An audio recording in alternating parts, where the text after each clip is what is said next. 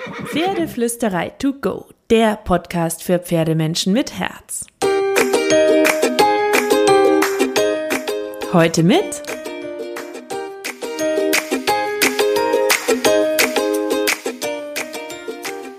Hallo und einen wunderschönen guten Morgen. Ich hoffe, ihr hattet auch diese Woche wieder ganz viele wunderschöne und magische Momente mit eurem Pferd. Und weil zur Magie auch dazugehört, dass man sich mal austauscht und sein Wissen vernetzt und unterschiedliche Meinungen und Ideen diskutiert, habe ich mir mal wieder meine Lieblingsseilchenschleuderin Nadja von verstehepferde.de geschnappt. Und dazu noch als total überraschenden Überraschungsgast die wunderbare Hero Merkel, die Trainerin meines Herzens, ähm, die Trainerin, die auch Carrie trainieren darf, der einzige Mensch dieser Welt neben mir, weil Hero und ich oft und sehr oft ähnlicher Meinung Sendung sind. Das heißt, es wird ein super spannender Talk. Und wie es zu diesem Talk gekommen ist, ich habe sehr, sehr spontan mit Nadja eine Clubhouse-Session einberufen. Das ist ein neues Social-Media-Medium, wo man über Audio in sogenannten Speaker-Rooms über Themen diskutiert und andere zuhören dürfen. Wer ein iPhone hat und eine Einladung hat, kommt da rein. Und weil Nadja erst kurz technische Probleme hatte, habe ich mir noch Hero dazu geholt, die zuhören wollte. Und dann musste sie sehr spontan in diesen Talk reinspringen und wir haben zu dritt gequatscht über eine Stunde. Die Tonqualität ist okay, also verzeiht mir das kleine Rauschen. Aber ich fand den Inhalt so cool, dass ich dachte, ich will euch den nicht vorenthalten. Und außerdem haben so viele auf Instagram geschrieben, als ich davon erzählt habe, die kein iPhone haben oder keine Einladung und den Talk gerne gehört hätten, dass ich mir gedacht habe, warum poste ich euch den nicht als Podcast? Ich bin also super, super gespannt, wie ihr das Thema findet und wünsche euch viel Spaß damit. Das Thema, das wir uns überlegt hatten, war das Thema Mindset, das große, große Thema Mindset, nämlich wie viel unser Mindset Auswirkungen hat auf das Pferdetraining, auf die Kommunikation mit dem Pferd, wie wichtig es ist und ähm, wie viel Harmonie mit dem Pferd ähm, auch über das Mindset erreichbar ist beispielsweise oder auch nicht und wie wichtig uns das ist. Und ähm, Nadja ist ja die Seilchenschleuderin und ich bin ja eher der Wattebauschwerfer und wir sind auf dieses Thema gekommen, ähm, weil ich so auf dem totalen ähm, Mindset-Trip bin, weil ich das unfassbar wichtig finde, weil ich glaube, dass das ein ganz großer Schlüssel ist. Nadja wiederum, ähm, glaube ich, ist gerade anderer Meinung und darüber wollten wir ein bisschen sprechen, ähm, weil ich glaube, zu dem Thema hast du hier Caro ja auch super, super viel zu sagen.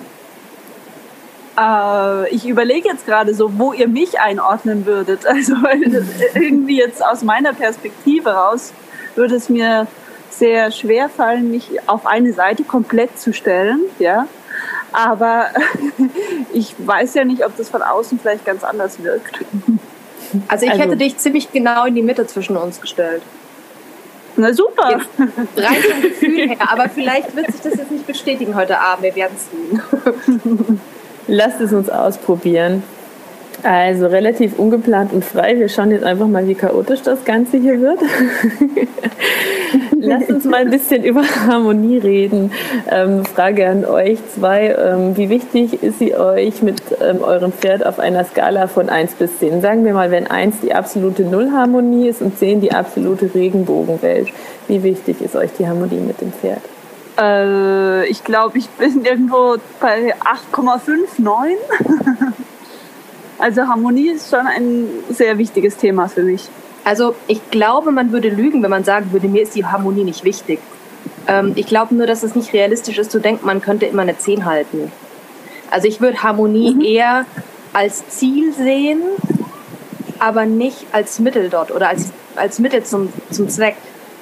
Also ich denke, dass im Pferdetraining ganz normal ist, dass es eben auch zu Situationen kommt, wo keine Harmonie ist und dass man die dann eben auf eine Art und Weise löst, sodass am Ende wieder Harmonie entstehen kann. Okay, das ist mhm. schon spannend, weil ich würde eher sagen, ähm, mein Ziel ist es, die Harmonie immer zu halten. Dann bin ich bei Hero. 2 zu 1, Nadja.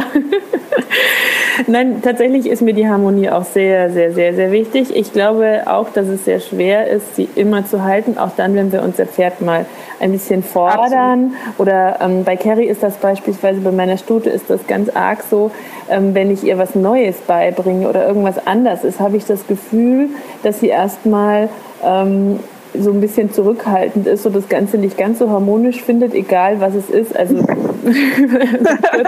probiere ich. Muss ich schon schmunzeln, wenn du das so sagst. ja, weil ich habe ja neulich den Target Stick wieder rausgekramt und neu ausprobiert. Und ich meine, wir reden hier von einem wunderschönen bunten Stick mit Leckerli. Das ist so absolute also da, daran ist ja nichts, wo sie in irgendeiner Form Befürchtungen haben müsste. Nichtsdestotrotz hat sie mich erstmal kurz sorgenvoll angeguckt, weil nach dem Motto, was machst du da? Das ist neu, das kenne ich nicht. ich bin jetzt erstmal zurückhaltend und versuche nicht zu viel zu machen, weil was ist das? und ähm, ich glaube, sie, ich glaube auch, die absolute 10 ist schwer immer zu haben, aber mir geht es so wie dir, Hero. Ich möchte sie eigentlich die ganze Zeit haben und überlege die ganze Zeit, während ich etwas mache mit meinem Pferd, wie es schaffen kann, dass sie wieder entspannt, zufrieden und harmonisch ist und die Kommunikation so harmonisch wie möglich sein kann. Und ich glaube, wenn man super, super, super, super, super kleinschrittig ist, dann hat man eigentlich oft auch sehr viel Harmonie und gar nicht mehr diese großen Themen mit den Pferden, weil sie, weil man sie ja immer gut mitnehmen kann. Das so wäre so mein Fazit zu der gesamten. Also ich bin bei einer, auch bei einer 8,5 bis 9 mein Versuch. Ich erreiche sie nicht immer. ja klar, also ich meine, nobody is perfect, aber ähm, ich habe trotzdem das Gefühl, äh, dass Harmonie sehr, sehr wichtig ist. Für mich persönlich, aber auch für das Team Pferd Mensch. Und ich glaube halt ganz oft, wenn äh, irgendwie eine Disharmonie entsteht, hat es ja nicht unbedingt was äh, um, mit uns zu tun. Es kann ja sein, dass das Pferd abgelenkt ist wegen irgendwas Äußerem. Und dann ist eigentlich das höchste Ziel ja wieder in die Harmonie reinzukommen. Das ist das sich entspannt. Das denke ich auch. Ähm, ich glaube, wir, wir sind gar nicht so weit auseinander. Also womit ich ein Problem habe, ist die Vorstellung, dass immer alles zwangsweise harmonisch sein muss. Weil wenn wir dieses Ziel haben, immer unbedingt also auch in, in Situationen wie Missverständnissen, ähm, dass, wenn wir da immer das Ziel Harmonie haben, ähm, dann finde ich, verlieren wir manchmal unsere Klarheit. Also mhm. beispielsweise sowas wie, ähm, dass die, die PN erschrickt sich, äh, zieht zurück und wenn mein Ziel jetzt wäre, ich muss es irgendwie harmonisch beenden, ähm, dann würde ich nicht heftig ins Seil greifen, sondern ich würde vermutlich ihm das so, ihm so ein bisschen machen lassen. Aber mein Ziel in der Situation ist eher, ähm, komm wieder nach vorne und reg dich nicht so auf. Und dann greife ich ein bisschen mehr rein, dass er weiß, okay, die Idee ist, ähm, nachgiebig zu bleiben, auch wenn ich, wenn ich vielleicht, wenn es nicht meine erste Reaktion wäre. Und dann kann ich die Situation für uns beide relativ zügig auflösen. Wenn ich nicht so weit reingreifen würde und ihn quasi eher in diesen Schreck erstarren lassen würde, dann schaffe ich keine Klarheit in der Situation. Und da finde ich diesen Gedanken, dass immer alles harmonisch sein muss, ähm, gerade für uns Frauen vielleicht auch ziemlich gefährlich, weil wir ja schon auch mal die Tendenz haben, es eher anderen recht machen zu wollen und vielleicht die Grenzen nicht so klar zu stecken oder vielleicht eher freundlicher zu sein, weil man will den anderen ja nicht verletzen. Und da wäre ich dann halt eher ein Freund von einer klaren Ansage oder von, von mir aus von einem klaren Nein und nehme dann in dem Moment Disharmonie in Kauf mit dem Ziel, dass das Pferd mich versteht, dass Klarheit entsteht und aus der Klarheit resultiert in meiner Welt dann wieder Harmonie. Mhm, ich finde, ich find, das ist sehr spannend. Ähm, ich glaube, Harmonie ist halt auch so eine Auslegungssache. Was ist jetzt Harmonie und was ist jetzt Disharmonie? Also zum Beispiel, um dem Pferd Entspannung zu bieten und ich meine Klarheit führt zur Entspannung, da würde ich auch Disharmonie total äh, akzeptieren zwischendurch mal kurz, ja. Ähm, wo ich halt jetzt dran dachte, ist zum Beispiel äh, beim Einreiten für irgendwelche Menschen ist es immer noch irgendwie ganz normal, dass das Pferd am Anfang mal bockt, ja.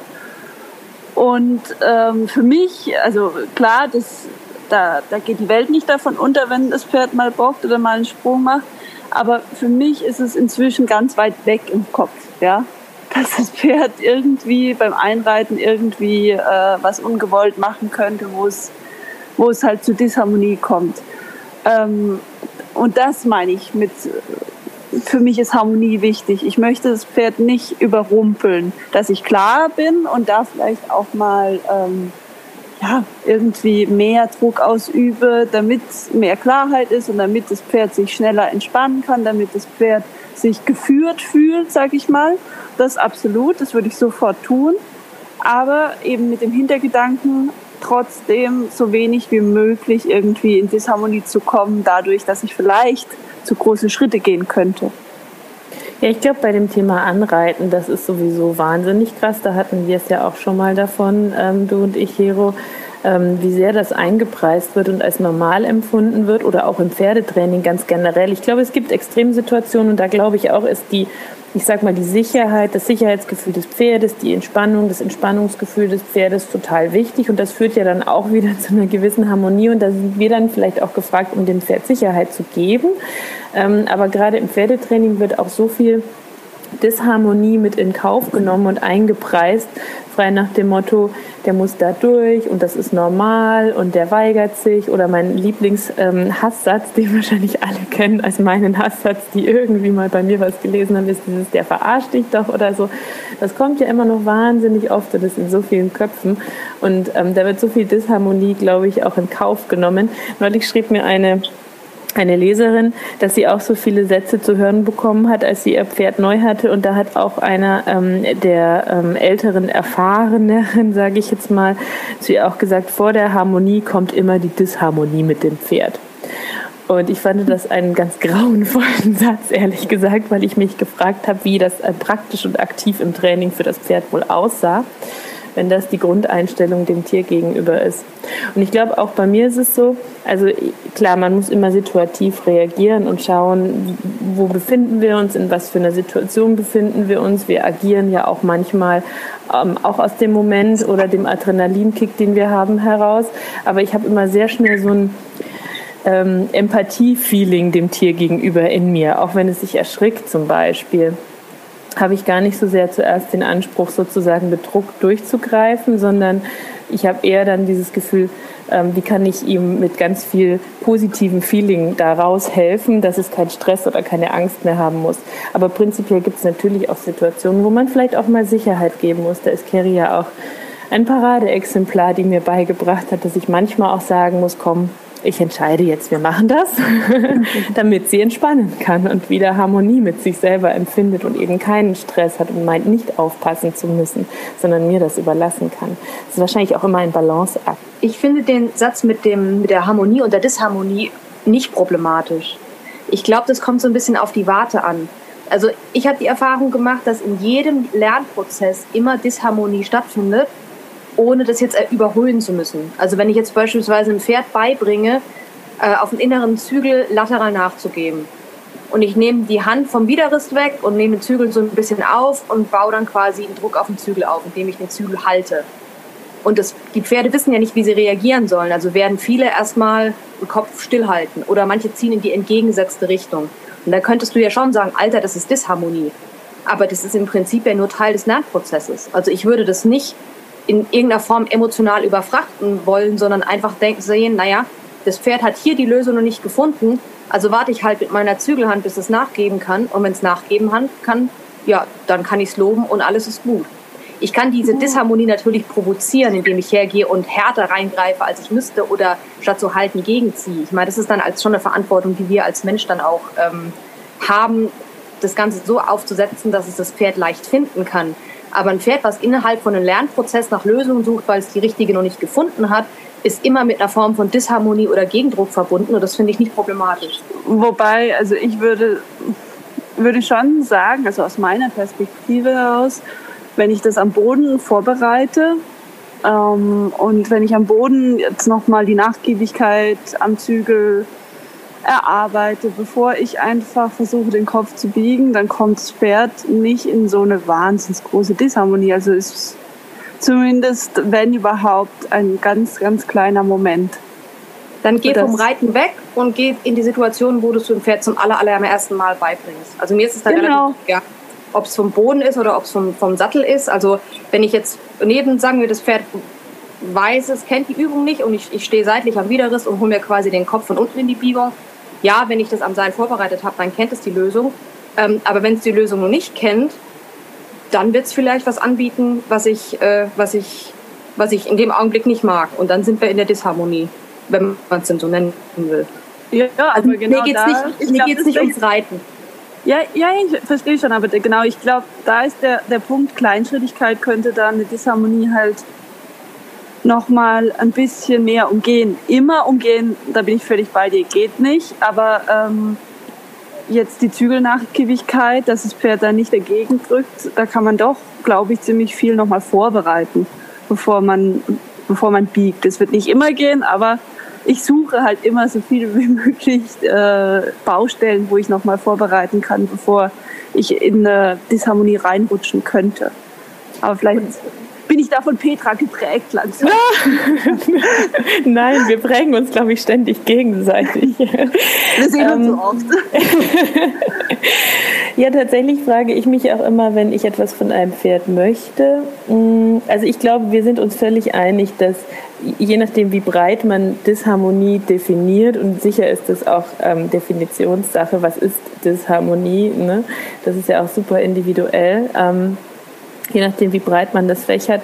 Wenn du in eine Lernsituation kommst, wo du jemandem etwas beibringen musst oder jemand etwas dir beibringen muss, dann ist es völlig klar, derjenige kann das noch nicht perfekt.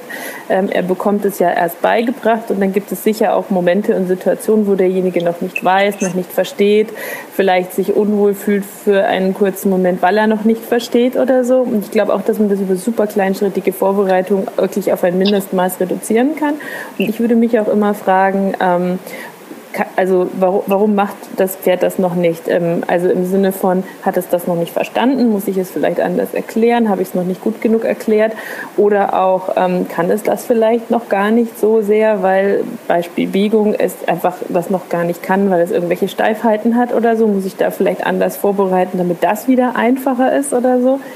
Aber prinzipiell klar, da sind wir uns, glaube ich, schon auch alle irgendwie einig, wenn du jemanden auch mal fordern möchtest oder fördern möchtest, und das geht ja nur über Veränderung und über Neues, sonst würde man ja immer stehen bleiben, geht es natürlich nie 150 Prozent ähm, harmonisch im Sinne von ohne jedes Missverständnis, ohne jede, ähm, jedes Gespräch oder so ab. Aber ich glaube, wenn man das mit dem richtigen Grundgefühl und Empathie mit dem Tier verbindet, dann ist und der Kleinschrittigkeit, dann kommt man ganz selten bis gar nicht an den Punkt, der in irgendeiner Form überhaupt nennenswert ist. Würde ich eigentlich, äh, würde ich eigentlich auch so sehen. Also ähm, und klar passiert es dann mal, ähm, dass vielleicht, äh, dass man sich im Nachhinein denkt, oh, das hätte ich noch besser vorbereiten können.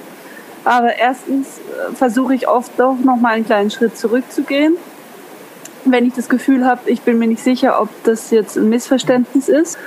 Ähm, und zweitens, äh, ja, je, je, länger ich mit Pferden arbeite, desto mehr fällt mir, fallen mir überhaupt noch Möglichkeiten ein, wie man es vorbereitet. Also früher hätte ich vielleicht gedacht, naja, muss, Zügelhilfen musst du übers Reiten lernen, also jetzt nur doofes Beispiel, ja. Ähm, und heute denke ich, na ja, ich kann so viel vorbereiten, bevor ich überhaupt nur in die Handarbeit gehe. Ja? Und irgendwie finde ich es auch total spannend, dass ich, ähm, dass ich immer wieder neue Ideen bekomme, äh, die Pferde noch mal besser vorzubereiten. Aber das ist auch, glaube ich, eine Einstellungssache. Und das ist sicherlich auch aus meinem Wunsch nach Harmonie heraus. Weil grundsätzlich ist es ja jetzt nicht so, dass ich mich mit dem Pferd früher gestritten habe. Es war bloß ein bisschen weniger harmonisch als heute. Wir sind also echte Mädchenhero. Nadja, du hast es so schwer mit uns. Wollen wir mal, jetzt haben wir die ganze Zeit über Harmonie gequatscht, auf das Thema kommen, was wir uns eigentlich vorgenommen haben, Nadja und ich, nämlich Mindset. Ähm, du hast es ja schon gerade kurz gesagt, Hero, die Einstellung, das Mindset, die innere Haltung dem Pferd gegenüber. Ähm, was glaubt ihr, welche Rolle spielt das für, ich sag mal, eine schöne Verbindung oder fürs Pferdetraining überhaupt? Ich würde ja sagen, eine allergrößte Rolle, das wäre jetzt meins, wenn ich wieder eine Skala von 1 bis 10 wählen müsste, würde ich sagen 15. ähm, jetzt bin ich mal gespannt, was ihr sagt. Also für mich ist das Mindset als Einstellung ein Puzzleteil von vielen. Also mir, ich würde dann noch Wissen dazu nehmen, also wie, wie ticken Pferde, wie lernen Pferde, wie sind Pferde so drauf. Ähm, auch Wissen um, ich sag mal, Lerntheorie oder Methodenwissen und ähm, praktische Erfahrung in der Umsetzung. Ich finde, wenn ich die, das Mindset oder die Einstellung nicht habe, also wenn ich nicht pferdefreundlich unterwegs bin, dann kann ich ähm, auch die besten Methoden auf eine Art und Weise anwenden, dass sie Pferde nicht gerade pferdefreundlich sind. ähm, mit der besten Einstellung, dem pferdefreundlichsten Mindset, ähm, ist mir und meinem Pferd aber auch nicht geholfen, wenn, ich, wenn mir sonst das Wissen fehlt, beziehungsweise die, das Gefühl in den Händen für die Umsetzung. Also ich würde Mindset nicht so überhöhen, sondern eher als eine Zutat ähm, von, von vielen sehen. Ähm, ich ich versuche es gerade irgendwie in Worte zu fassen. Also ich habe das Gefühl, Mindset ist wahnsinnig wichtig für mich, weil ich äh, einfach gemerkt habe im Laufe der Jahre, ich habe immer weniger Zeit für jedes einzelne Pferd und ich bin doch immer effektiver. Ähm, und ich glaube, das liegt am Mindset. Aber ich bin mir da nicht hundertprozentig sicher. Ich meine, am Ende des Tages weiß man das natürlich auch nicht immer, an was jetzt Erfolg geknüpft ist oder so. Aber äh, ich hatte ein süßes Beispiel von meiner Mutter. Früher war so, als, mein, als ich Teenager war, war so mein einziges Ziel, dass das Pferd halt frei mit mir arbeitet. Ja? Und äh, ich habe irgendwie gefühlt den ganzen Tag dafür geübt. Und irgendwie drei Viertel des Tages war mein Pferd nicht bei mir. Und meine Mutter hat dann immer gesagt, also ich, ich stand oft in der Mitte und war ein bisschen frustriert vielleicht am Anfang, ja. Und meine Mutter hat dann immer zu mir gesagt, hey, das sind junge Pferde und die rennen um dich herum und die haben voll ganz viel Energie und äh, freu dich dran, wie viel Energie sie haben und wie fit sie sind und äh, dass sie Spaß an der Bewegung haben. In 15 Jahren wirst du denken, ach, das könnten sie häufiger mal machen. Und sagen wir mal zehn Jahre später, heute, äh, denke ich es tatsächlich. Und was soll ich, soll ich sagen? Äh, es ist irgendwie viel, viel seltener geworden, dass sie weggehen. Natürlich bin ich auch feiner und freundlicher geworden und vielleicht bleiben sie deswegen mehr. Aber ich glaube, das ist auch einfach die Einstellung, die ich dazu habe. Ich freue mich an allem, was sie tun. Und ich glaube, das ist ganz oft der Schlüssel zum Erfolg. Ja? Ich freue mich dran, wenn das Pferd mich versteht. Ich freue mich daran, wenn das Pferd mal irgendwie eine Runde rennt. Ich freue mich daran, wenn das Pferd mir was Neues vorschlägt. Und die Pferde tun einem das sehr, sehr viel danken. Natürlich kann ich mich nicht nur freuen, ich muss auch Wissen anhäufen, klar. Also Fachwissen und Erfahrung, äh, mein Mindset kann das nicht ersetzen, sage ich mal. Aber dennoch glaube ich, dass Mindset also mindestens eine der drei großen Säulen ist, ja, Erfahrung, Wissen und Mindset im Pferdetraining. Ja, würde ich tatsächlich auch so sehen. Also hast du auch absolut recht, Nadja. Das nützt nichts, wenn wir ähm, äh, mit positiver Energie und dem absoluten Glauben ins Pferdetraining gehen, keine Erwartungen haben, keine Wünsche und uns einfach nur freuen, aber dann eben nicht wissen, was wir sagen sollen und die Körpersprache nicht so perfekt passt oder ähm, wir die Lektionen dem Pferd falsch beibringen, weil wir die richtige Biomechanik nicht sehen. Und das spielt natürlich ähm, eine Riesenrolle. Neulich hat jemand ähm, auf Instagram in einem Account geschrieben, nur Liebe allein reicht nicht aus. Da ging es um korrektes biomechanisches Reiten und ähm, Gesunderhaltung des Pferdes. Und das fand ich auch einen super schönen Satz und auch super, super wichtig. Aber tatsächlich ähm, glaube ich auch, wenn wir mit der richtigen Einstellung, der richtigen positiven Energie und ähm, dem Gefühl von hier und jetzt zum Pferd gehen ähm, und alles andere um uns herum ausblenden können. Also ähm, was das betrifft, einfach eine absolut positive Persönlichkeit sind und an das Glauben, was wir von dem Pferd wollen und wenn wir mit dem Pferd kommunizieren, auch ganz beim Pferd sind, dass dann viel, viel mehr möglich ist ähm, als mit Druck oder Signalgebung oder der richtigen, dem richtigen Wissen erreichbar ist, wenn wir es mechanisch ausführen. Und ich glaube auch, zumindest ist das mein Gefühl und das, was ich oft auch rückgemeldet bekomme, wenn ich in irgendwelcher Form versuche, Gedanken aus der Ferne an Leser weiterzugeben. Ähm, wenn wir die richtige ähm, Einstellung haben, dann folgt die Körpersprache ein Stück weit auch der Einstellung, dem Gefühl und dem Glauben dessen, was wir mit dem Pferd erreichen wollen, weil unser Körper eigentlich recht genau weiß, was er tun muss, wenn unser Gefühl stimmt. Ähm, das ist so sowas, was ich schon mittlerweile glaube. Ähm, das ist ja auch wie das, wenn du reitest und du kannst natürlich versuchen, die perfekten Hilfen zu geben, aber wenn du einfach nur überlegst, wo will ich als nächstes hin, dann kann das Pferd plötzlich ohne jede Zügelhilfe perfekt abbiegen. Und vorher konnte man am Zügel ziehen und nichts ist passiert, weil der Körper vielleicht diesen Signal nicht gefolgt ist, dass man in seinem Kopf versucht hat zu manifestieren, weil das Gefühl nicht gestimmt hat oder das Mindset zu dieser Bewegung, die man sich erwünscht hat, mit der Hilfe nicht gestimmt hat. Und deswegen glaube ich schon, dass das ein riesen, riesen Schlüssel ist zur Harmonie, zu gutem Training ähm, zu einem guten Miteinander mit dem Pferd. Ich würde so, nochmal trennen zwischen, zwischen Mindset und Fokus. Mhm. Weil im Prinzip, wenn ich ein Pferd reite und ich sage mal, ich will auf, schön auf dem Zirkel abbiegen, dann kann ich das tun, indem ich, wie du sagst, die Hilfen korrekt gebe oder indem ich mich jetzt, ich sag mal, auf so eine äh, Energiefokus-Level begebe und halt den, den Körper entsprechend eindrehe und dahin gucke, wo ich möchte, was dann für mich eine ziemlich feine Hilfe wäre, um das Abbiegen einzuleiten. Ähm, ich weiß aber nicht, inwieweit jetzt der Gedanke, um es mal überspitzt zu formulieren, ähm, du bist so toll, du machst das so prima, du läufst den besten Zirkel des Jahrhunderts. ähm, inwieweit sich das auf die Qualität des Zirkels auswirkt. Also ich glaube, ähm, da ist es vielleicht eher unser Fokus als die Liebe im Herzen, die das Pferd, äh, die das Pferd diesen Zirkel schön laufen lässt. Äh, ein, bevor ihr eine, eine, eine Anmerkung hätte ich noch oder eine Idee. Ich glaube, dass wir mit unserer Einstellung und mit unserem Mindset eben bestimmen können, äh, wie gut oder wie schlechte Pädagogen wir sind. Also wenn wir uns jetzt halt aus der Wade sehen wollen, dass wir dem Pferd was beibringen, ich meine, da werden sicherlich auch Menschen sagen, nein, wir lernen gegenseitig, ähm, dann ja. bestimmen wir ja mit unserer, mit unserer Einstellung ja schon ähm, und mit dem, was wir emotional mitbringen, ähm, kann es das Pferd uns recht machen? Sind wir geduldige Lehrer? Wie gehen wir mit Fehlern um? Und ich glaube, da äh, spielt das Mindset eine ziemlich große Rolle. Also ich glaube, dass wir den motiviertesten Pferden das sehr, sehr schnell vergällen können, wenn wir eben nur kritisieren und das Gute nicht sehen. Absolut. Und ich, also ich würde auch sagen, Fokus ist äh, ein anderes Thema, aber total wichtig.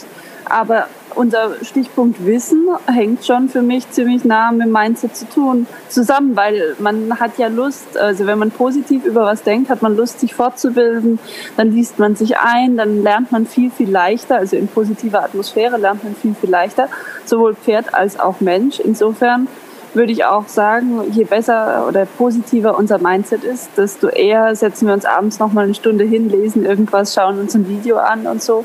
Und deswegen hängt es schon auch da total eng miteinander zusammen. Da würde ich einhaken wollen. Mir geht es eher so, dass wenn ich positiv drauf bin oder wenn ich, wenn ich das Gefühl habe, oh, das hat super geklappt, dann habe ich gar nicht so das Bedürfnis, mich weiterzubilden, weil Ehrlich? das hat nicht geklappt. Bei mir, ist es, bei mir ist es eher, wenn das nicht funktioniert. Wenn ich sage, wow, fuck, das war echt daneben, dass ich hergehe und sage, okay, wie kann ich das jetzt lösen? Okay, nee, das Aber ist lustig, total oder? anders. Das, ja. Die Unterschiede, man ticken kann. So. ja, lustig. Da, darf ich in der Mitte sein? ich, ich kenne beides. Wenn etwas nicht klappt, dann beiße ich mich tatsächlich sehr stark fest und will herausfinden, warum es nicht klappt und will eine Lösung für das Problem finden, weil ich das Wort Problem noch nicht mal gerne mag, sondern immer lieber in Herausforderungen denke, womit wir wieder beim Thema Mindset wären. Ähm, und gleichzeitig ist es aber auch so, dass mich das Thema, wenn ich ein positives Mindset dazu habe, eine positive Grundeinstellung zum Pferd auch unglaublich interessiert und ich mehr dazu erfahren möchte. Also ich kenne beides. Ähm, und ich finde, ähm, ja, dass beides natürlich ein super Antrieb sein kann. Ähm, aber ich glaube auch, wenn man ähm, mit einer positiven Einstellung, das glaube ich, tatsächlich an vieles rangeht, dass sich viele Probleme gar nicht erst ergeben oder entwickeln, weil die Pferde ja auch wirklich sehr, sehr feine Gefühlsleser und Gefühlsexperten sind und ähm, unsere Gedanken ja geradezu lesen können. Und wenn ich so drüber nachdenke, ganz am Anfang, wenn ich da irgendwie bei jemandem äh, Horsemanship-Unterricht damals noch genommen habe oder so, und ich habe, ähm, sage ich mal, ich glaube einigermaßen korrekt, das wurde mir auch rückgemeldet, durchgeführt, was ich tun soll, und das Pferd hat aber nicht auf das reagiert, was ich wollte. Und danach habe ich irgendwann angefangen, wirklich zu glauben, was ich möchte und mir ähm, das bildlich vorzustellen, was ich möchte. Und mir vorzustellen, wie es schön klappt, was ich möchte, um wieder bei diesem wunderschönen Zirkel zu sein, Nadja, der perfekt in der, im Kreis läuft. Und tatsächlich gingen dann Dinge plötzlich mit ganz, ganz, ganz wenig oder gar nicht gefühlt vorhandener Energie, die vorher mit viel Energie nicht gingen, weil die Mechanik vielleicht in irgendeiner Form korrekt war, aber mein Mindset und mein Glaube beim Pferd eine andere Botschaft hinterlassen hat, nämlich ähm, zwei Signale sozusagen. Und ich glaube schon, wenn wir an das glauben, was wir wollen und wenn wir in uns ruhen und wenn wir eine positive Grundeinstellung haben und wenn wir mit einem ja, äh, guten Pferdemenschen-Mindset in das Training gehen, dass dann ganz, ganz andere Dinge mit viel weniger Energie, Druck oder ähm, ja, korrekter Signalgebung möglich sind. Ich bin da bei dir. Juhu! Ähm, okay, wir beenden das Gespräch an dieser Stelle. ähm, ich habe mich vor, keine Ahnung, vor so 10, 15 Jahren mal mit dem, mit dem Thema Einstellung und Mindset ähm, beschäftigt. Ähm, das ging dann so ein bisschen in Richtung, Richtung Selbsthilfe. Ähm, also im Sinne von, ich bin nicht zufrieden an dem Ort, wo ich mental bin. Ähm, wie kann ich das verändern? Also wie werde ich von mir als ein positiverer Mensch ähm, und überhaupt? Und ähm, ich bin da relativ schnell wieder abgekommen von, weil ich immer den Eindruck hatte, dass ich versuche, mir Dinge schön zu reden, die aber nicht schön sind. Und ähm, seitdem habe ich mich so ein bisschen in der Mitte eingenordet. Also für mich ist ein gutes Mindset, die schlechten Dinge und die guten Dinge beide wahrzunehmen und einordnen zu können. Also mir ist nicht, mir persönlich ist nicht geholfen, wenn ich immer alles nur positiv sehe, ähm, weil ich für mich dann den Eindruck habe, dass ich mir Dinge, die nicht positiv sind, die PN glotzt zum 150. Mal in die Ecke. ähm, Hero, du musst wissen, dass das ein riesen, riesen Thema ist, dass die okay. PN Nadjas Pferd glotzt. Genau diese Wortkombination. Ja, das ist, das, ist mein, das ist wirklich mein absoluter Trigger. Und ich weiß, dass mein Mindset, ich weiß, dass mein Mindset in der Beziehung verbesserungswürdig ist. Also es ist dann wirklich abhängig auch von, von meiner Tagesform, ob ich es ignorieren kann, ähm, ob, ich, äh, ob ich merke, dass es meine, meine Knöpfe drückt ähm, oder also ich habe ich hab schon die, die diversesten Strategien durch, von Tiefatmen und, und mit dem Pferd meditieren bis zu bewege seine Füße und mache ihn Dampf. Ähm, es war alles nicht so besonders effektiv. Ich will jetzt nicht sagen, es liegt, äh, ich, ich, ich habe ich hab es einfach noch nicht raus, ich weiß es nicht. Ähm, aber was ich sagen wollte, ähm, wenn ich wenn ich das mit dem äh, mit dem Mindset, also wenn ich versuche, mir das Glotzen schön zu reden, macht mich das eher aggressiv. Und in dem Augenblick, wenn ich es mir nicht, wenn, wenn in dem Augenblick, wenn ich es mir nicht schön rede, dann kann ich, oder also zu dem, zumindest wäre äh, ein positiver Blick auf darauf wäre für mich eine Form von Schönreden. Das kann man natürlich auch, auch anders sehen. Ähm, dann kann ich es als das wahrnehmen, was es ist, nämlich ein Problem, für das man irgendwie eine Lösung suchen sollte oder vielleicht auch einen Hinweis darauf, dass was noch nicht so ist, wie es sein sollte und dass da Verbesserungsbedarf besteht. Wenn ich jetzt ein anderes Mindset hätte, würde ich sagen, ach, der schaut nur wieder in die Gegend, der ist zwar gar nicht mental bei mir und er fährt sich gerade hoch wegen einem Radfahrer hinter der Hecke, aber die Sonne scheint, ein laues Lüftchen weht und wir verstehen. Hero, ich glaube, Nadja hat eine andere Vorstellung von Mindset als wir, oder? Ja, ich weiß, es war irgendwie schon, Ich muss jetzt schmunzeln, weil ich habe auch ein Pferd, das immer glotzt und immer sich in alles reinsteigert. Und äh, ich denke tatsächlich ganz anders. Ich denke immer, ähm, ach schön, selbst mit 16 kann er noch glotzen. Oder, oder, oder ich denke, ach, äh, würde er nicht, also weil es ist eines meiner Showpferde, der Shadow, ja, die, die, Petra, die Petra und ich haben sogar schon mal drüber gesprochen, oder, dass er sich immer in so alles reinsteigern kann und ja. Ausland, ich bin sogar mal abgestiegen, als wir zusammen ausreiten waren, weil er so, weil ich genau wusste, das bringt dann auch nichts. Also du, du kannst ihn dann nicht an was vorbeireiten. Du musst ihn dann da irgendwo dran vorbeiführen. Das geht halt nicht. Ja, das ist nach wie vor bei ihm nicht möglich. Also und vor allem, wenn du ihn dann mit Schenkelhilfen oder mit starken Schenkelhilfen versuchst vorwärts zu treiben, dann fängt er eher an, dich zu apportieren. Also das geht halt nicht bei ihm. Und ich denke halt wirklich, also vielleicht, ich weiß nicht mehr, ich, ich verdränge dann irgendwie negative Sachen auch. Ich muss euch ehrlich sagen, ich weiß nicht mehr, wie es war vor über zehn Jahren. Ob ich es da auch schon so gesehen habe, wahrscheinlich nicht. Aber heute denke ich wirklich, ach, ist das witzig, selbst in seinem Alter, er ist nicht klüger geworden. und, und dann denke ich, ja, aber hey, guck mal in der Show, er hat immer noch Energie und oh, das ist aber toll. Und äh, also, versteht ihr, was ich meine? Also wenn er da guckt, dann denke ich, ist er vielleicht müde oder so. das ist tatsächlich so, dass ich das, ähm, also er kann sich echt gut reinsteigern in Sachen und wenn er irgendwas überhaupt nicht will, dann geht es halt auch einfach nicht. Also nicht will, das ist bei ihm immer an irgendwas vorbeilaufen, ja. Wenn er da Angst hat, dann ich Punkt aus, ja. Und ob ich da jetzt ein dreijähriges Brittpferd unter mir habe, wo er eigentlich der Erwachsene sein soll und bitte vorausgehen soll oder nicht, das ist ihm völlig egal, ja. Und äh, ich denke aber wirklich dann permanent, muss ich schmunzeln eigentlich über ihn und denke, hey, selbst mit 16 bist du noch so und wie witzig, vor zehn Jahren hast du es auch schon gemacht. Das klingt jetzt total abgedroschen. Also wenn ich sage und selber mich höre, dann ist mir das bewusst. Aber tatsächlich ist es in dem Moment mein Gedanke. Ja, dass ich mich daran freue, dass er seine Energie nicht verloren hat oder so. Nadja, ist das, ist das ein Blickwinkel für dich? Ich, ich überlege gerade, also ich glaube, wenn ich in der Situation wäre, wäre ich total frustriert, dass ich nach 16 Jahren oder 5 Jahren oder wie lange es auch ist, dem Pferd immer noch nicht habe helfen können, im Kopf mehr bei einem zu bleiben. Auf der anderen Seite denke ich aber auch, dass es als Mindset natürlich viel, viel hilfreicher ist, als so wie ich, sich darüber anfangen zu ärgern, weil aus einem Ärger heraus trifft man halt viel, viel schlechtere Entscheidungen. Ne?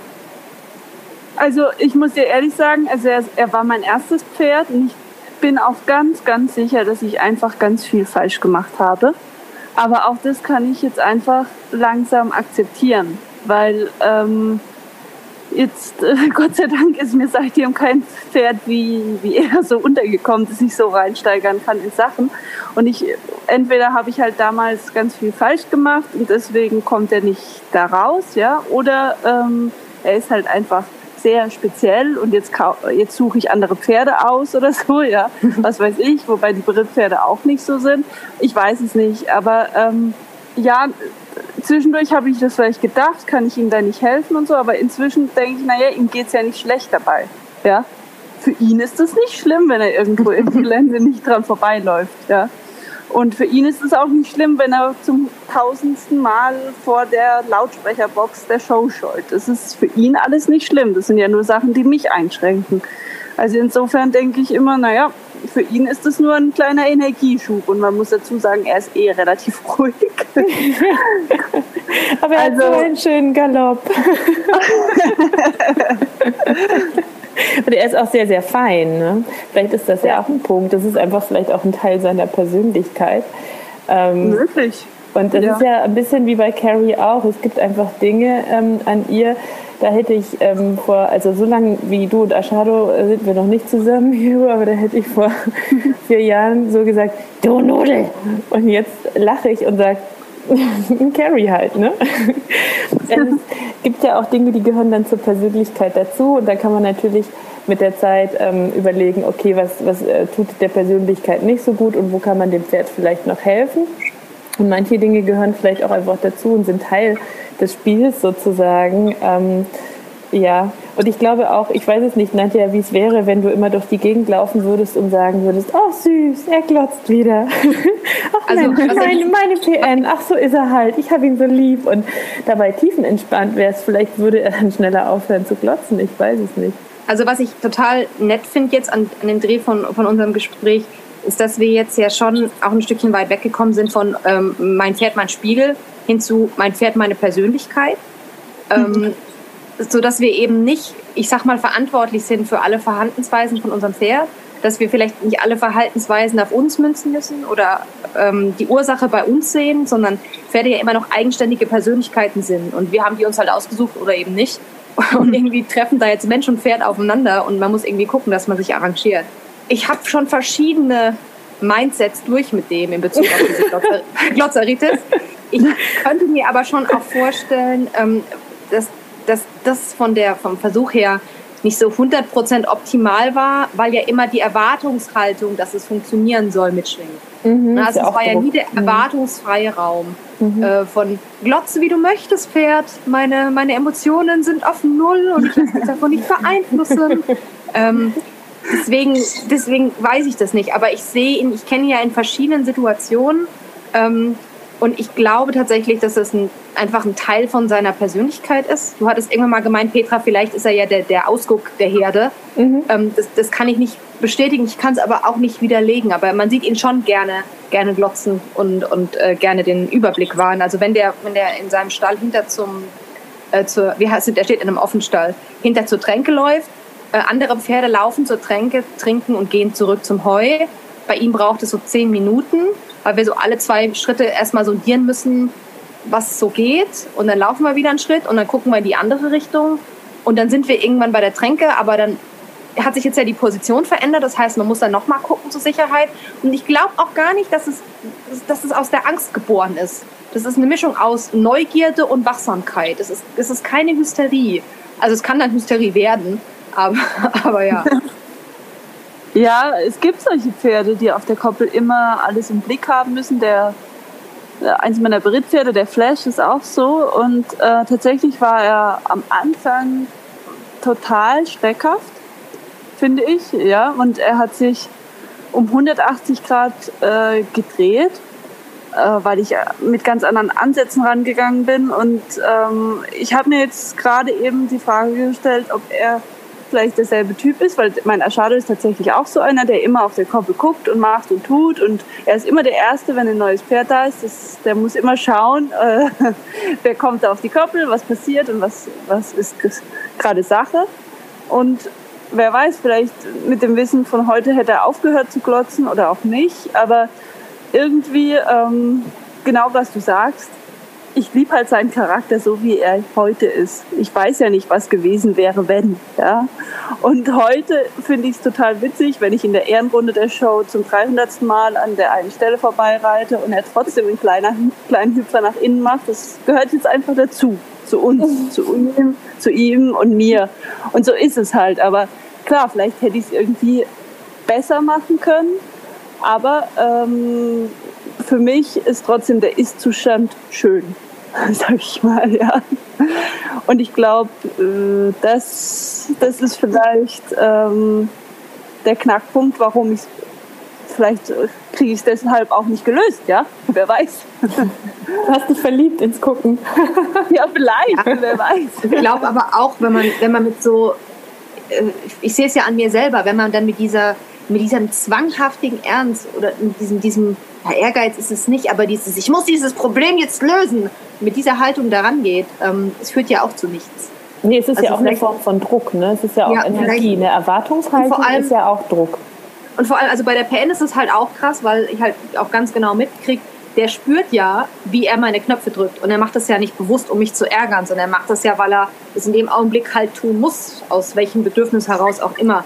Ähm, und in dem Augenblick, wenn ich dann sauer werde, ich meine, ich schlage ihn ja nicht, aber er spürt ja, dass ich, dass ich denke, oh, fair, ähm, dann setzt ihn das ja weiter unter Druck, weil er jetzt in dieser Zwickmühle ist zwischen, oh Gott, ich bin in Lebensgefahr, da ist hinten was in der Hecke und, oh Gott, die Alte ist jetzt sauer auf mich. Und das macht es fürs Pferd ja nicht besser. Nein, und ich finde auch die PN, ähm, also eigentlich heißt der Sam, ähm, die PN, äh, und Nadja will immer öffentlich nicht verraten, wofür PN steht. Auf jeden Fall ist Sam ähm, ein super feines Pferd, finde ich, und auch ähm, echt eine zarte, zarte, freundliche kleine ähm, Seele. Oder große Seele, vielleicht klein, stimmt nicht, ähm, weil er, es hat ja auch echt Persönlichkeit und ich glaube, dass der extrem auf, ähm, auf, auf die Energie ähm, einsteigt, die man als Mensch hat. Also der ist da super, super sensibel. So würde ich ihn jetzt einschätzen, ohne ihn mega gut zu kennen. Ähm, ich habe ihn ja noch nicht 30.000 Mal gesehen, aber ähm, ich glaube, dass der da schon auch auf den Erwartungsdruck reagiert. Ne?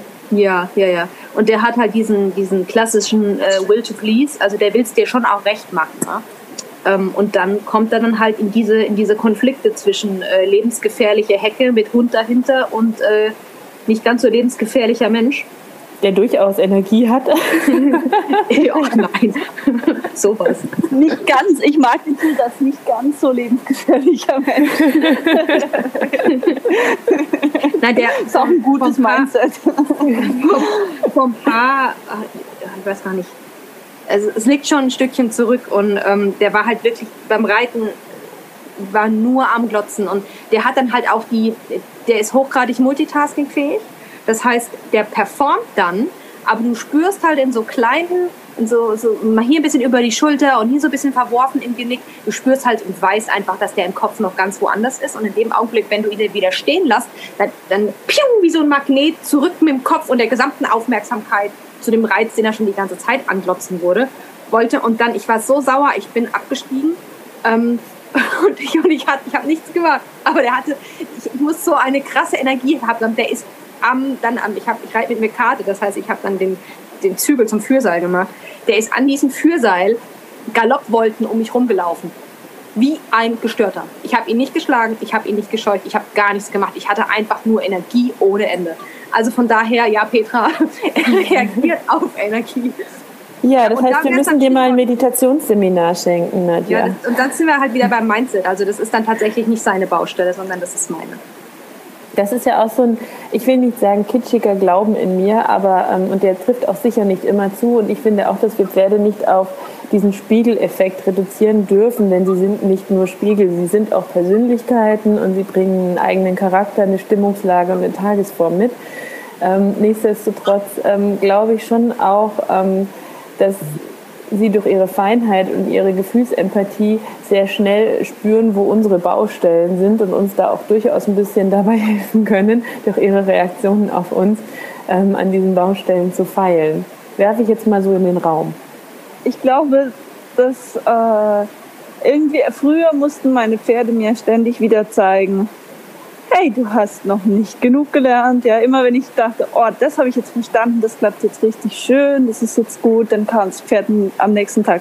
Nein, nein, nein, schau noch mal nach, so geht's aber nicht. Ja, ähm, ich glaube auch, dass sie uns immer die größten ähm, Baustellen zeigen. Wobei ich finde, auch da wieder total spannend, eben mit ganz verschiedenen Pferden zu arbeiten. Da habe ich natürlich im Moment ziemlich viel Glück, weil ich meine Pferde habe plus die Berittpferde bei mir. Und ähm, irgendwie, entweder habe ich so viele Baustellen oder es ist doch irgendwie unab also ist es immer wieder abhängig vom Team.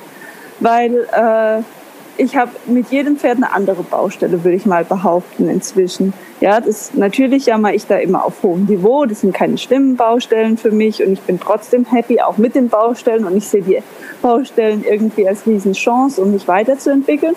Aber jedes Pferd gibt mir irgendwie immer wieder eine ganz neue Idee. Ach, da könntest du noch mal was lesen oder da könntest du noch mal drüber nachdenken.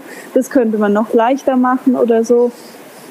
Und ähm, dass ich, dass ich irgendwie dieses eine große Thema von jedem meiner Pferde gespiegelt kriege. Das habe ich glücklicherweise jetzt nicht, sonst würde ich sofort sagen, okay, bis das Thema beseitigt ist, darf ich äh, nicht mehr so viele andere Sachen machen.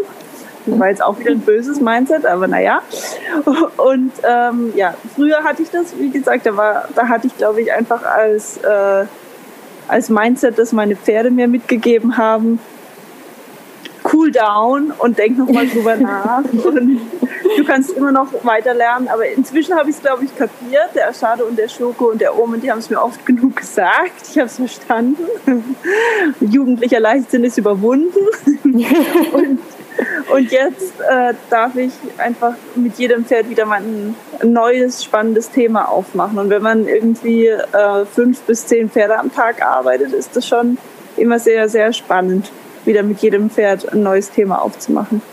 Ja, ich glaube, das bestätigt dann eben auch, dass sie selber natürlich auch Persönlichkeiten sind und was mitbringen. Und dann glaube ich, ist es auch eine Frage der Entwicklung. Ne?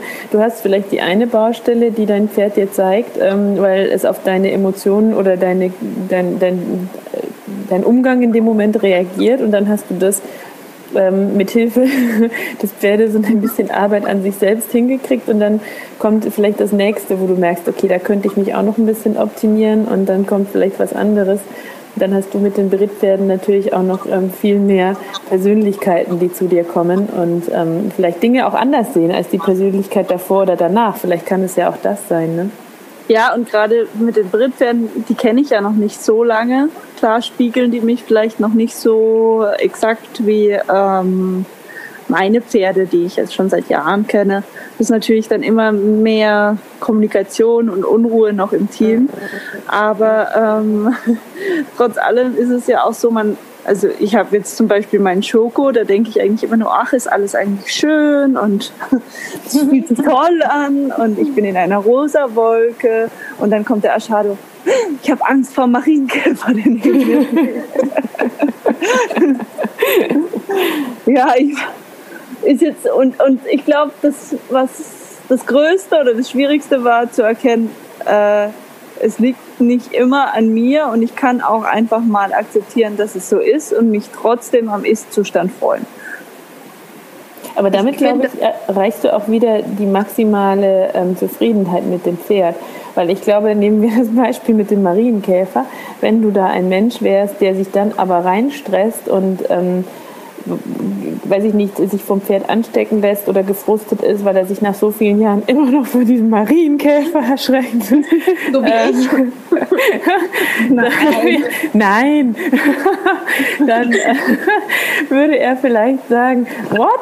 Die erschreckt sich so, dann ist ja wirklich was am Marienkäfer dran und würde vielleicht noch mehr Panik machen oder noch mehr Stress kriegen oder noch mehr, noch mehr beiseite hüpfen oder so. Ne? Wahrscheinlich kannst du ihm schon auch mit deiner inneren Einstellung maximale Sicherheit basierend zu seiner Persönlichkeit geben, weil sie sind eben auch einfach Persönlichkeiten. Und ich, äh, Wahrscheinlich. Und ich habe da noch ganz kurz ein Beispiel zum Machado, weil äh, mit Machado mache ich ja auch irgendwie so Sachen, dass ich auf ihm draufstehe und äh, da rumgaloppiere. Und dann möchte ich natürlich nicht, dass er zur Seite springt, weil im Stand oben drauf kannst du es dann doch irgendwie schlecht äh, ausgleichen. ja. Und ähm, deswegen, ich, ich kenne ihn jetzt schon gefühlt eine halbe Ewigkeit, also mein, mehr als die Hälfte meines Lebens, ja. Und ähm, jetzt ist es so, dass ich dann natürlich ihn mehr beobachte, wenn ich oben drauf stehe. Und ich weiß zum Beispiel, er, die, die Wahrscheinlichkeit, dass er zur Seite wegspringen wird, ist geringer, wenn ich ihm drei, vier Galoppsprünge davor ein Lob gebe. total, total doof eigentlich, weil ich lobe ihn dann einfach nur fürs Laufen. Ja? Aber ich versuche da wahrscheinlich einfach nur ein positives Mindset zu erzeugen, wenn ich jetzt so reflektiere. Ähm, dann sage ich, feiner, schade, toll machst du das. Also im Prinzip bestärke ich ihn nur. Es ist kein Lob für irgendeine Aktion. Und dann ist die Wahrscheinlichkeit höher, dass er sich nur anspannt und nicht zur Seite wegspringt. Also insofern ist vielleicht auch ein bisschen Mindset dabei. Ja, ja du gibst ihm vielleicht Sicherheit in dem Moment, dass er weiß, ähm, er ist auf einem guten Weg oder du gibst ihm vielleicht Selbstwert damit, weil du ihn für etwas lobst, was er gut macht und dadurch hat er dann vielleicht, weiß ich nicht, mehr positives Feeling und kann den vorbeifliegenden Marienkäfer besser aushalten. Ähm, vielleicht ist vielleicht. es das, ja. Und natürlich glaube ich schon auch, dass sie ein bisschen auf einen aufpassen dass er vielleicht auch ahnt, dass er sich ein bisschen mehr zusammenreißen muss, wenn du da oben drauf sitzt. Ähm, weiß ich aber nicht, das kannst du besser einschätzen. Kann schon sein. Also ich, ich mir kam jetzt gerade die Idee ne, während unserem Gespräch und mir ist eingefallen, dass ich das tue, aber es war eher so unter, unbewusst. Ähm, und tatsächlich habe ich es auch ein bisschen mit den schreckhaften Drittpferden übernommen, dass ich nochmal irgendwie gut zurede, wenn ich merke, sie spannen sich nur an oder so. Ähm, und sie einfach nochmal lobe dafür, dass sie brav waren bisher. Ja. Ich habe schon das Gefühl, durch Lob, sei es, weil man dann kleinschrittiger vorgeht oder sei es, weil ähm, man ein positives Mindset erzeugt. Also durch Lob kann man viele Anspannungen einfach ähm, bevor sie entsteht, nochmal verringern oder, oder wegwischen. Ja. Ich bin ja eigentlich so ein Horsemanshipler und im Horsemanship sagt man ja ähm, nicht so viel reden. Äh, Ruhe ist, ist quasi das, das Maximum an, an Lob für das Pferd. Und eigentlich wäre das total meins, weil ich diese ständige Quatscherei total nervtötend finde. Aber die PN ist auch, ist auch so einer, ähm, wenn du, gerade wenn der oben raus ist und ich fange an, also sagen wir, der läuft am Seil um mich rum und es ist, äh, ach, keine Ahnung, der Hund des Grauens kommt um die Ecke. Ähm, und er sagt, oh Gott, oh Gott, er wird mich fressen. Und ich fange dann an, den anzusprechen. Ähm, muss gar nicht lobend sein, aber ähm, da doch meist, meistens ist es meistens ist es loben oder ich sage sowas wie keep going oder let's trot oder oder irgend sowas. Ähm, dann ist das ein Lob bei dir? habe ich, hab ich den Eindruck, dass ihn die Stimme, die Ansprache und irgendwie die daraus resultierende Verbindung wieder runterfährt. Also für den ist, glaube ich, das Aller, Allerwichtigste, dass er spürt, dass eine Kommunikation und eine Verbindung und eine Ansprache da ist. In dem Augenblick, und das bin halt auch wieder typisch ich, typisch, typisch ich, typisch ich, wenn ich, wenn ich sauer werde oder aggro, dann werde ich still. Und ähm, das ist, glaube ich, für ihn dann zusätzlich zu der Energie nochmal extrem schwierig, weil er sich dann verloren fühlt. Und es ist halt komplett konträr zu diesem Begriff von neutralem Horsemanship und ruhig sein und nicht zu viel Energie reinbringen, aber auch nicht zu wenig. Ähm, ja, also von daher Loben, Ansprache, auch zu komischen Zeiten, die Erfahrung hätte ich auch gemacht. Ja, ist bei Carrie auch ganz klar so. Und ich finde das immer wieder verrückt, weil ich immer wieder auch ähm, in E-Mails diese Frage gestellt bekomme oder immer wieder diesen Satz äh, gefragt werde, weil, weil das einfach Menschen mit ihrem Pferd von anderen Menschen am Stall ungefragt gesagt wird, nämlich folgende These. Wenn ein Pferd Angst hat oder Stress hat oder sich aufspult, dann darf man es ja nicht streicheln, man darf es ja nicht irgendwie in irgendeiner Form ihm Zuwendung geben oder es ansprechen, weil dann würde es man ja quasi seine Angst belohnen und ihm damit ähm, das gute Gefühl geben, dass Angst äh, ein Zustand ist oder Stress oder Aufspulen, den man bitte öfter ähm, äh, herbeirufen soll. Ich finde es aus vielerlei Hinsicht wirklich blödsinnig, weil zum einen lasse ich ein emotionales Lebewesen alleine mit seiner Angst und ich glaube, die Verbindung ist da schon hilfreicher.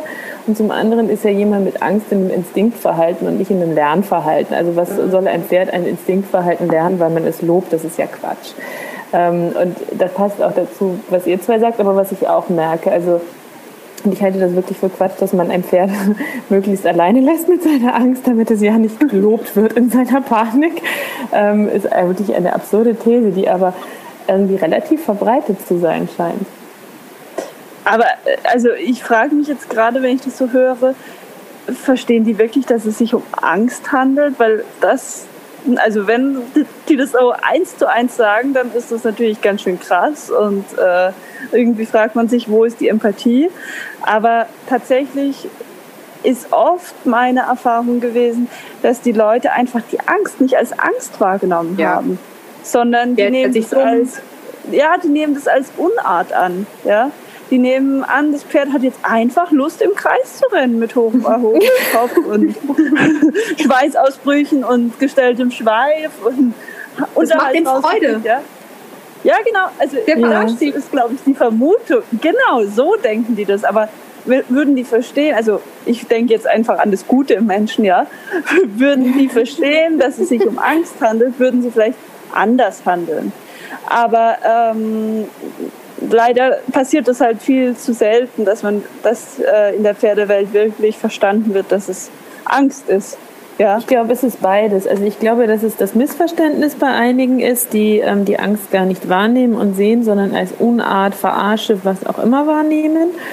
Ähm, das andere ist aber tatsächlich dieser, dieser Ratschlag, das werde ich wirklich immer wieder gefragt, ähm, dieser Ratschlag, wenn ein Pferd Stress oder Angst hat, dann darf man es ja nicht streicheln, weil das wäre ja ein Lob und man darf es ja nicht in irgendeiner Form bestätigen in dieser Angst, weil dann würde es sich ja immer mehr reinsteigern in diese Angst und würde die Angst quasi lernen.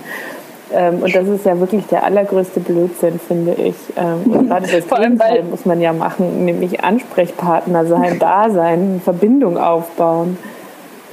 Äh, vor allem, ich, ich stelle mir gerade vor, ähm, also die Angst ist ja auch für das Lebewesen selbst ein negatives Gefühl, ja. Ja. Ich, ich überlege mir gerade, wie viel man mir bieten müsste, dass ich die Angst, dass ich die Angst freiwillig als äh, Gefühlszustand wähle von mir aus, ja. Ja, total absurd, also, oder? Genau, weil ich gelobt werde in, in meiner Angst, denke ich, ich kriege jetzt noch mehr Angst und spule mich noch mehr auf, weil das scheint ja gut zu sein. Das ist ja so, das ist das, was so absurd ist. Ne? Aber da stecken diese, diese Grundideen und Grundthesen ähm, des Pferdetrainings dahinter, über die ich mich ja regelmäßig aufrege und die so Quatsch sind, weil sie so ein falsches Bild vom Pferd und von Teamarbeit vermitteln irgendwie. Ne? So das Pferd so, so eine Art Maschine oder Feind degradieren. Und letztlich ist es aber so, ne, auch jede wissenschaftliche Lerntheorie sagt ja, du kannst nur in einer entspannten Lernumgebung lernen, weil du gar nicht lernen kannst, wenn du Angst hast. Du kannst reagieren, aber du kannst nicht lernen. Ja. Wobei ich jetzt von mir sagen würde, ähm, also ich, ich, ich habe für mich diese Idee von entspanntem Lernen oder entspannte Situation und Komfortzone, die habe ich für mich noch nicht zusammenbringen können. Weil ich feststelle, ich lerne nur dann, wenn ich aus meiner Komfortzone rausgehe und das ist nicht entspannt. Also jetzt so ein triviales Beispiel wäre ähm, Pferdreiten mit Pet. Die ersten Male, wenn ich da drauf hocke, denke ich, oh, das fühlt sich etwas wackelig an und das ist jetzt nicht das Komfortabelste auf Erden. Und dann mache ich das ein paar Mal und im Anschluss denke ich mir, hey, das war doch jetzt sehr, sehr zielführend. Und in dem Augenblick hatte ich jetzt keine Angst, aber ich habe mich jetzt auch nicht bockewohl gefühlt. Wenn ich das aber nicht gemacht hätte, also wenn ich aus dieser, aus dieser Chill-Zone nicht rausgegangen wäre, um meine meine, meine Grenzen mal ein bisschen zu erweitern, dann hätte ich da halt auch nicht, hätte ich, ja, würde ich halt weiterhin auf der Stelle tröpfeln. Also ich finde so ein bisschen Unbequemlichkeit und ein bisschen Fordern gehört schon dazu, dass man was lernt. Und ich, ich glaube, es geht auf dem Pferd. Ja, ich, na, ich glaube, du, ähm, ich glaube, dass das zwei verschiedene Sachen minimal sind, vielleicht. Ich weiß es nicht. Das ist jetzt sehr viel psychologisieren. Aber das eine ist ja, du bringst dich bewusst äh, aus der Komfortzone raus, weil du denkst, dass das vielleicht ein erstrebenswertes Ziel ist. Und ähm, beim Machen stellst du fest, ich sterbe ja nicht dabei. Das heißt, du kannst die Angst abbauen, weil dein Gehirn feststellt, ach, sie stirbt ja nicht dabei, okay, sie darf nochmal. Und erst wenn du in einer gewissen Komfortzone mit diesem Ding bist, was du da lernen möchtest, kannst du dann das lernen, was du eigentlich damit lernen möchtest, nämlich zum Beispiel die Sitzschulung mit dem Reitpad, weil du gelernt hast, dadurch, dass du dich selber aus dieser Komfortzone ich mache nie was mit Reitpad rausgebracht hast, hast du ja gemerkt, okay, ich falle nicht um, ich sterbe nicht, ich falle nicht runter, es klappt alles, ich überlebe dieses Reitpad, super. Und dann kannst du, glaube ich, erst wirklich mit dem Reitpad lernen. Ich glaube, es sind zwei unterschiedliche Dinge. Aber ich glaube auch, dass man natürlich immer wieder an seiner Komfortzone kratzen muss, um zu lernen und besser zu werden, weil Veränderung kommt ja nur von Verändern und nicht, wenn wir im gleichen Zustand bleiben. Aber besser lernen können wir, glaube ich, wenn wir dann anfangen, uns mit dem Neuen wohlzufühlen. Ähm, also erstens möchte ich noch ganz kurz einwerfen, ich glaube, es ist ein Riesenunterschied, ob man körperlich was lernt ja, oder geistig. Ähm, tatsächlich äh, körperlich lernen, ja, da tue ich auch mich selber ein bisschen aus der Komfortzone schubsen als. Aber wenn ich geistig lerne, das ist bei mir meistens irgendwie aus einer Neugierde raus. Also eine richtige Not, toi toi toi, ich glaube, auf Holz habe ich jetzt schon lange nicht mehr gehabt, wo ich dachte, hey, jetzt muss ich jetzt alles einfach mal umdenken, ich, so funktioniert das nicht. Also, dass ich geistig in eine Not kam und deshalb gelernt habe, das ist mir schon ganz lange nicht mehr passiert. Aber dass ich aus einer Neugierde heraus mehr wissen wollte und deswegen gesucht habe, ähm, das, das passiert mir täglich. Und ich glaube, das ist ein Riesenunterschied, ob man geistig oder körperlich lernt. Ja, ich denke gerade an das Lernen von der Sprache. Ähm, ich mache das immer gerne und auch freiwillig. Aber der Prozess des Lernens an sich, also ich sag mal, Vokabeln pauken, erfüllt mich jetzt nicht mit tiefster Befriedigung.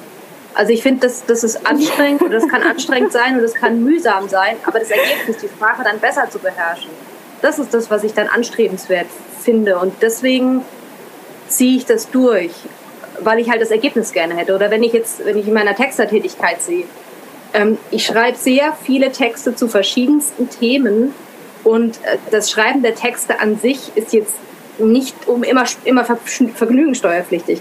Aber das Gefühl dann am Ende, sich in ein äh, komplexes Thema reingefuchst zu haben und es sauber, klar, strukturiert aufbereitet zu haben, da denke ich mir, Alter, da hat sich doch gelohnt, die ganze Mühe.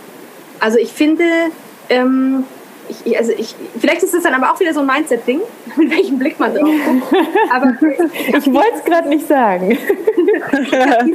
diese, diese, Dinge tun, auch wenn sie Dinge tun, auch wenn sie Überwindung kosten, weil sie am Ende, ähm, weil am Ende eine Belohnung winkt.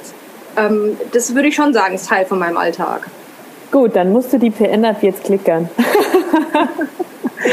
nee. Nur ich glaube, einmal mehr haben wir gerade herausgefunden, wie unterschiedlich Charaktere sind. Und das ja. macht uns Lebewesen ja aus, oder? Dass wir alle irgendwie unterschiedlich sind und alle unterschiedliche Motivationen haben, irgendwas zu tun. Also, ich glaube auch, und wenn wir es auf die Pferde übertragen wollen, ich fand das auch super, super spannend, weil ich auch immer wieder merke, und das ist ja vielleicht auch was, was man sich für sich selber mitnehmen kann, dass ganz viel auch eine Frage der Definition und des Blickwinkels ist. Ähm, dass man wahrscheinlich nur gucken muss, ähm, was für ein Typ bin ich, was für ein Mindset habe ich, was möchte ich vielleicht noch an mir verbessern und verändern, damit ich mit mir selber zufriedener bin. Ähm, und dann aber auch infolgedessen, was für ein Typ ist mein Pferd, vielleicht auch was für ein Mindset hat mein Pferd und wie können wir eine gute Basis finden, wo wir die größte Schnittmenge haben und eine schöne Zeit miteinander haben können. Ich finde es total wichtig, was du sagst, dass man das für sich selber und für sein Pferd herausfinden muss und dass man eben nicht einfach hergeht äh, oder das, was andere Leute denken oder was andere Methoden schreiben oder die Ziele, die andere Leute vielleicht vorleben, dass man die einfach unreflektiert für sich selbst übernimmt. Weil ähm, ja. es gibt so viele Ratschläge, die gut gemeint sind und auch von guten Leuten kommen, die man auf sich selber überhaupt nicht anwenden kann. Also wenn, ach, wenn ich, wenn ich jetzt Buck Brenneman fragen würde, was mache ich mit dem glotzigen Pferd, der würde sagen, ja, da gibt ihm halt was zu tun. Und ich würde meine Hand dafür ins Feuer legen, der wird die PN zehn Minuten lang reiten und danach hätten wir kein glotziges Pferd mehr. Aber jetzt bin ich halt nun mal nicht Buck Brenneman und ich reite nicht mit dieser Präzision. Und es ist schön, wenn das für ihn funktioniert, aber für mich funktioniert es halt nicht. Und ich glaube, da ist es ähm, wichtig, ähm, einen realistischen Blick zu haben und zu sagen, okay, wer bin ich denn, was kann ich denn, was kann ich nicht und, und wie, äh, vor allem, was will ich denn? Also will ich jetzt tatsächlich mit Halsring über diese grüne Wiese galoppieren oder ähm, habe ich das Bedürfnis gerade eher, weil ich gestern eine Instagram-Story angeguckt habe, wo das funktioniert. ne? ähm, mit Wallekleid, also Nadja, bitte mit Wallekleid. Ja, ja, ganz genau, mit Und Glitzer. Ja. Glitzer. Aber sag nicht gegen die Blümchen im Haar. Wir haben da Pläne. Mach sie uns jetzt nicht kaputt. Mach sie uns nicht kaputt. Wir verraten Hero und ich nicht. Ähm, ja, Hero, möchtest du auch noch ein Schlusswort sagen? Also ja, individuell auf jedes Lebewesen eingehen, das ist meiner Meinung nach absolut der Schlüssel zu allem eigentlich. Insofern kann ich mich dem eigentlich nur anschließen. Ich glaube, je mehr wir die Persönlichkeit uns gegenüber verstehen und je mehr wir verstehen, wie sie mit unserer Persönlichkeit harmonieren könnte, desto schneller sind wir ein Team und desto schneller haben wir gemeinsam eine schöne Zeit oder Erfolg oder wie auch immer wir es nennen wollen. Das war doch ein wunderschönes Schlusswort von uns allen. Wir haben alle ein total positives Mindset diesem Talk gegenüber, oder? absolut, absolut.